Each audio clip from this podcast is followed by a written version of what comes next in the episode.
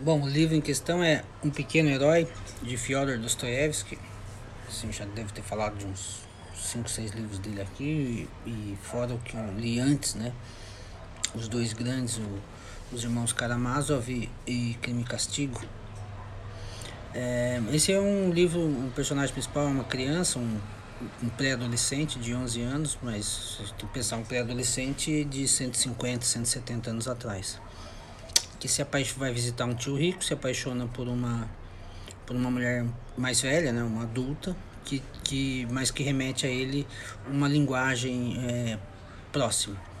E ele descobre é, coisas da vida da, da, da, mulher, da mulher mais velha, por quem ele se apaixona e se entende como herói. É um, também seria um dos romã, é, mas não do, do autor, né, mas da vida.